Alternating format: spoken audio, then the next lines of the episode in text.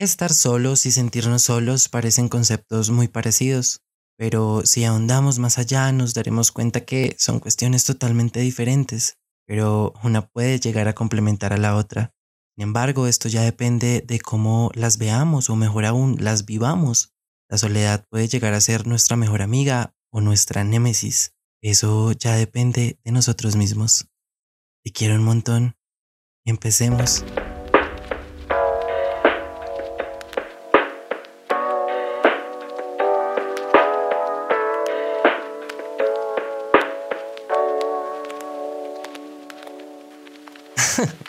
Oigan, tengo una amiga que no diré su nombre, pero me ha dicho ya varias veces que no entiende por qué yo en los episodios les digo que los quiero.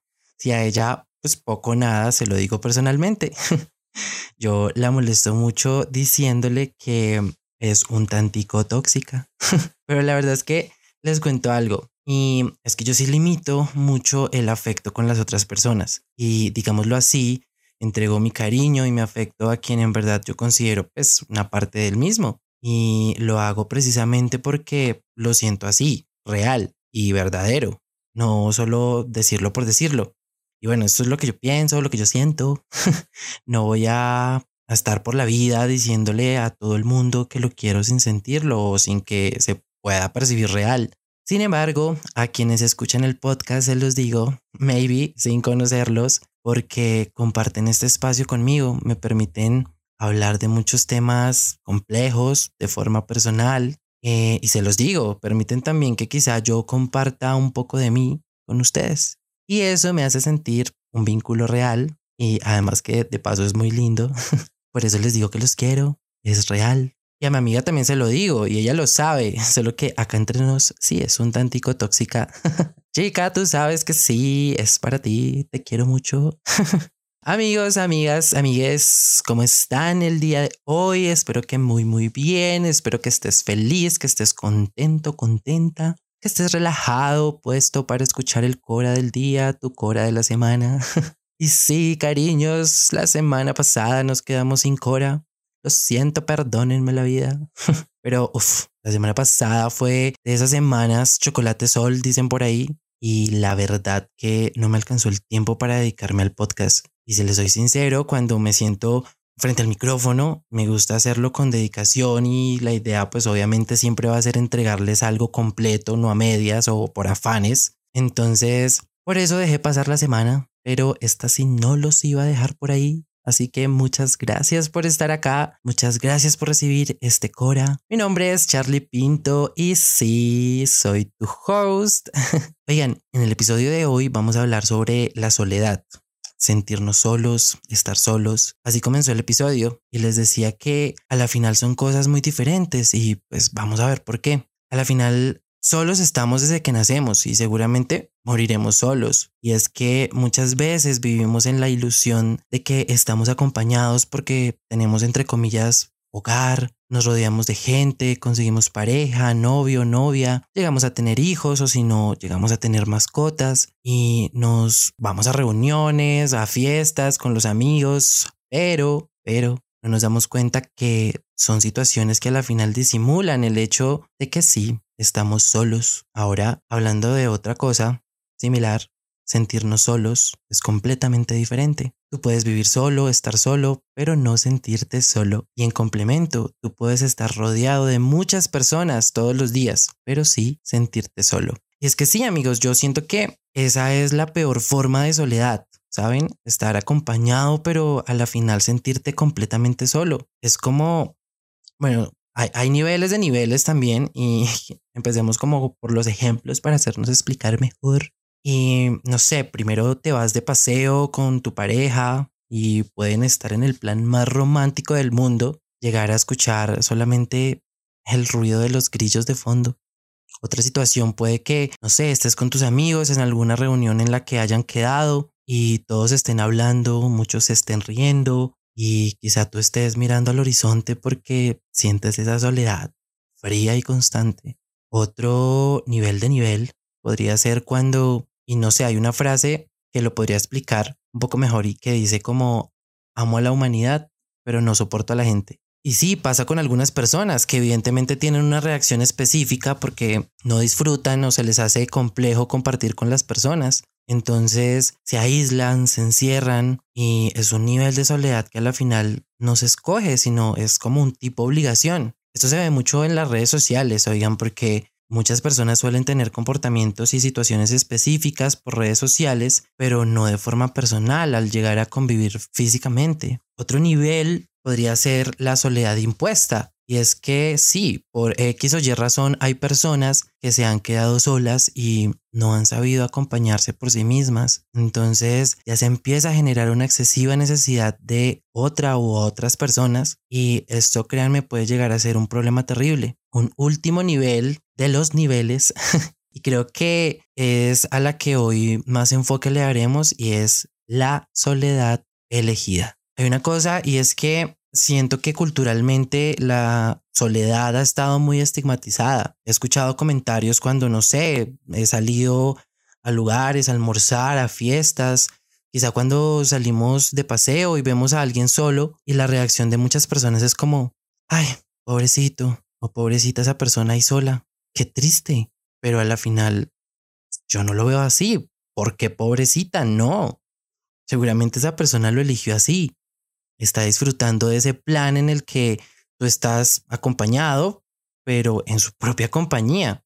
Algunos de mis amigos hablando con ellos sobre este tema me decían que no veían eso como opción, salir a almorzar o irse de paseo solos porque no concebían llegar a un lugar lleno de gente en sus grupos y ellos pues estando solos. Analizando eso pensaba como, pero ¿cuál será la razón? No sé, el miedo o la pena quizá. Pero siento yo que ese es el primer punto, el miedo. Cuando no entendemos que desprendernos de ese miedo a estar solos, el cual nos limita nada más, no podremos llegar a entender que disfrutar de nuestra propia compañía es un regalo enorme. Y sí, es un regalo de ti para ti, porque esto puede llegar a ayudarte a entenderte mucho más, a comprender lo que disfrutas en realidad, a conocer en verdad quién eres, por qué eres y dejarte llevar por lo que concibes como tiempo de calidad. Y sí, no estoy diciendo que el tiempo que compartas con tus seres queridos no sea tiempo de calidad, sino que llegar a explorarte en su totalidad es otro mundo. Ahora,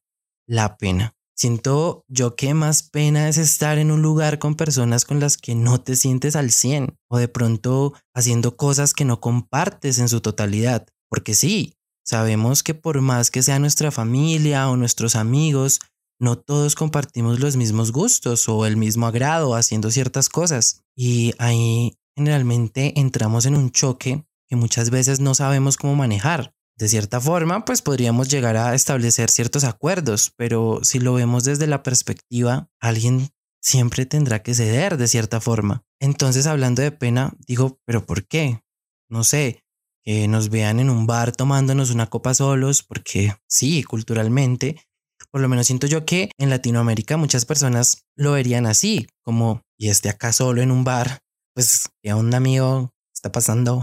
y eso sí te dejan entrar, porque pasa mucho, no sé, con sus derechos de admisión, que si no vas en pareja, hombre o mujer, no te, no puedes ingresar a ciertos lugares, ahora solo, pues ajá, imagínate. Oigan, y paréntesis, en verdad que esas bobadas que se inventan es como que poco las entiendo, el tema de los derechos de admisión y las parejas en algunos bares y en algunos lugares, pero bueno, en fin.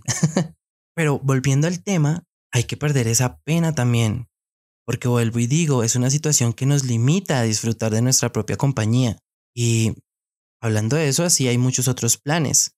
Amigos, hay situaciones que implican que generemos toda esa desconexión a poder entender la soledad como algo positivo. Y son situaciones que vienen desde la infancia. Y en mis búsquedas, sí amigos, en mis búsquedas, leía mucho que vienen desde traumas que no vemos, las cuales nos generan ese estigma a la soledad. Y es que esto viene desde, repito, como desde que nacemos, porque si bien cuando estamos en el vientre materno y salimos, nos cortan el cordón umbilical y desde ahí se genera una ruptura con el vínculo materno entramos en un mundo donde, bueno, desde ese momento entramos en modo supervivencia, experimentamos una herida de separación, de inseguridad. Algunos autores hablan de otra herida y la llaman la destrucción de la autoestima. Cuando entramos en la adolescencia y la juventud hay algo que ocurre y es que se fractura o se empieza a fracturar el amor propio, porque esto se genera a raíz de la falta de acompañamiento emocional de nuestros padres.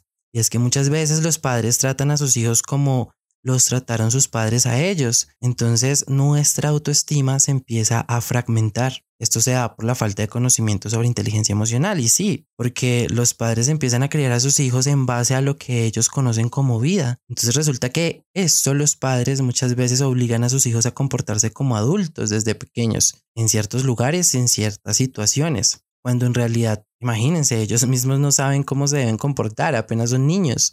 Y es que sí, amigos, amigas, hoy en día hace falta muchísima educación emocional, ya sea en casa o en los colegios y es que nos preparan para muchas cosas en la teoría, pero muy poco en lo emocional. Hablaba con un amigo alguna vez sobre los padres y los hijos y pensábamos que es muy importante que los padres también sanen sus heridas para que no las pasen a sus hijos y se convierta en una herencia que pues a la final no va a ser sana. Es como cuando una persona infeliz quiere ayudar a alguien a ser feliz. Y sí, lo sé, esto es algo muy complejo, pero se ve todo el tiempo actualmente. Muchas veces a raíz de esto, en algún momento de nuestras vidas empezamos a experimentar unas adicciones para obviar situaciones reales de la vida. Nos volvemos adictos a muchísimas cosas, a redes sociales, sustancias, alcohol, comida, personas, todo para evitar sentir lo que de verdad debemos sentir y darle la orientación a sanar eso que tenemos dentro. Los mismos padres generan muchas veces la soledad como un castigo. Y sí, quizás sin entenderlo, pero ahí es cuando nos damos cuenta que la madurez no lo dan las canas ni las arrugas, sino la transformación. Y ella la da la sanación y sobre todo el autoconocimiento. Otra situación que se presenta es que, como les decía, el estigma de la sociedad muchas veces es cultural. Como sociedad se presenta que muchas veces todo está lleno de máscaras, de filtros, de vacíos. Porque imagínense el día que nos quiten los restaurantes, los bares, las redes sociales y de alguna forma se vivió en la pandemia. Bueno, no tanto con las redes sociales, pero imagínense ahora si llegara a pasar. Esto fue un choque para todos. ¿Se imaginan qué pasaría si encerramos a una persona en una habitación vacía por más de media hora? Seguramente resultaría pidiendo ayuda para que lo sacaran de ahí pronto, porque no soportamos la idea de estar solos con nosotros mismos. Muchas veces preferimos evadir, estar con agentes externos para no ver lo que tenemos en nosotros mismos. Pasa también con las relaciones de pareja, al tener tantos vacíos. Y resulta que cuando terminamos esa relación y entramos en el duelo y no lo manejamos de la mejor manera y es complejo, pero no nos damos cuenta que en realidad la herida, esa herida, viene de mucho más atrás de esa relación. Resultamos buscando refugio en cosas que quizá no nos van a ayudar, todo para evitar el dolor. Pero bueno, ¿qué podemos hacer entonces para poder llegar a esa soledad elegida de la que hablamos al principio? Y es que como primera parte es importante quitarnos ese estigma de que la soledad es mala. Como les dije en otro episodio, es importante también reconocer el dolor y sentirlo porque esto no está mal. Como tercero, hay que entrar a ver qué tipo de adicciones tienes en tu vida e irlas cortando porque no te hacen bien. Como cuarto, desahogarte, llorar y depurar todo eso que sientes, que no te permite entender que estar solo no es malo. Y por último, es más una pregunta que leí en mis búsquedas y sería bueno que la hicieras. Si la soledad fuera una persona, ¿cómo la has tratado? Y sería bueno que la interiorices y te la contestes y hagas como un análisis de la respuesta que tengas. Como caso personal tengo varios y es que una vez y siento que desde ahí empecé a entender que la soledad hay que saberla apreciar por eso mismo, porque cuando la entendemos y la interiorizamos nos damos cuenta de que no es mala, que no es enemiga, sino que por el contrario nos aporta mucho a generar amor propio, a crecer emocionalmente. Y una vez resulta que era el estreno de una película, de una trilogía que me encanta. Bueno, hay más películas también, pero de las últimas, eh, las películas de Alien. Era el estreno de Alien Covenant y yo moría por ir a verla. Entonces, pues invité a mis amigos, y todos fueron como, ay no, qué pereza, no he visto las otras, no me gustan esas películas, mejor vayamos a ver otra. y bueno, así salieron mil y un plan más a raíz de que no querían ir a ver esa película. Entonces llegué a mi casa y me dije a mí mismo, mí mismo, pues tú quieres ir a ver esa película, pues ve tú solito.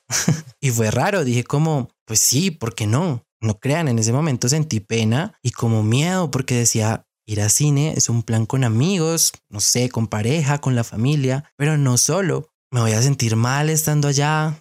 Luego decía, pero qué pena que ir a la gente que me vea entrando solo ahí con mis palomitas y mi gaseosa.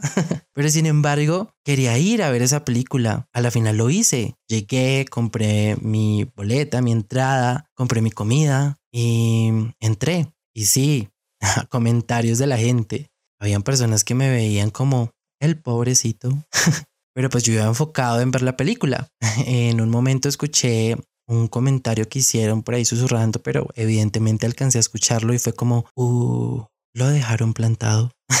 a la final simplemente disfruté de la película y me encantó. Cuando salí y llegué a la casa me di cuenta de lo liberador que había sido ese momento. Ahí entendí que fue un regalo de mí para mí. Disfruté ese momento solo. Comencé a cuestionarme que no debía por qué sentir miedo ni pena, porque estaba haciendo algo que me gustaba y algo por mí y para mí. Muchas veces hacemos un montón de cosas por otras personas y nos olvidamos de lo que nosotros queremos, sentimos, disfrutamos. Entender que hablando de soledad nos tenemos a nosotros mismos y que lo podemos explorar a niveles enormes es un gran paso. Muchas veces por estandarizar ese miedo o esa pena resultamos incluyéndonos en planes y con personas que a la final nos van a hacer sentir mal o nos van a hacer sentir solos o simplemente a no disfrutar esa, entre comillas, compañía. Esto puede llegar a generar problemas de apego que no nos van a hacer bien, que lo único que van a pretender en nosotros mismos es a quitarle valor a nuestra compañía. Por eso siento yo que es importante explorar esa soledad, entenderla y hacerla parte de ti mismo porque cuando la vivimos y la aprendemos a llevar, vamos a darnos cuenta que nuestra compañía es muy, muy valiosa y que no la vamos a entregar a cualquier persona porque sí o por no quedarnos solos. Entonces vamos a tener un límite muy marcado para cuando llegue alguien que quiera compartir su vida con nosotros y vamos a poder tener el suficiente juicio de valor para decidir sobre compartir nuestros días con alguien, a diferenciar si nos entendemos con los demás, con el otro o simplemente no. Obviamente desde la empatía, porque si nos vamos al extremo, vamos a resultar en un nivel de egocentrismo que tampoco nos va a ayudar. Entonces, entender esto de una forma positiva siento yo que es indispensable, amigos. Hablando de casos personales y les cuento así, acá echando el chisme ya de una vez. También tomé la decisión en algún momento de mi vida de compartir tiempo de calidad conmigo mismo y siento que también desde ahí he venido haciendo esto regularmente y planeé un paseo solo. No le comenté a ningún amigo ni a mi familia. Quería ir a un lugar que amo y disfruto un montón y quería ir a hacer planes que disfruto mucho allá. Me fui para San Andrés, acá en Colombia, y fue la semana más liberadora y gratificante. Me desconecté del celular, estando solo conocí a muchas otras personas que disfrutaban de hacer esos planes también, de cultivar la soledad, y me daba cuenta en esos momentos que en verdad son cosas que debemos hacer, que debemos aprovechar, que debemos comprender sobre todo. Si hablamos de pasos o de formas para aprender a cultivar la soledad de nuestras vidas como algo positivo, hay un montón de autores que hablan de por qué en definitiva pues también es complejo para nosotros llegar a aceptar esto de una forma casual, como lo que es. Como les comentaba, hay situaciones de infancia que nos generan traumas que no permiten que veamos la soledad como algo positivo y sí es importante que revisemos esto para poder avanzarlo. Desde pequeños nos han cultivado ese miedo a estar solos, a que necesitamos a otros para estar bien, sin darnos cuenta que solo nos necesitamos a nosotros mismos, que si no nos abandonamos nosotros todo va a estar bien que solo nos necesitamos para ser felices. Tenemos que romper con esos patrones y esos estigmas sociales que muchas veces nos impiden ir a disfrutar un concierto solo quizás, disfrutar de un libro en el café más concurrido de la ciudad, de poder sentarnos en un parque a mirar la gente pasar, de disfrutar tu comida favorita mientras simplemente ves la vida. Comprender esto te ayudará a crecer y abordar un mundo enorme por descubrir. Amigos, amigas, muchas gracias por llegar hasta el final. Muchas gracias por quedarte conmigo y escuchar esto. Espero te haya ayudado, te haya servido algo y que hayas disfrutado de mi compañía un rato. Como siempre, sabes que cualquier duda, comentario y demás me la puedes dejar en Instagram, arroba charliepintos. Nos vemos también por ahí en TikTok igualmente arroba Charlie Pintos. Recuerda que me ayudas un montón si compartes el episodio, calificas el podcast para que podamos llegar a más personas. Espero que nos escuchemos la próxima semana. Y no te olvides, sí, que te quiero mucho. Y sí, Toxi Chica, a ti también. Bye.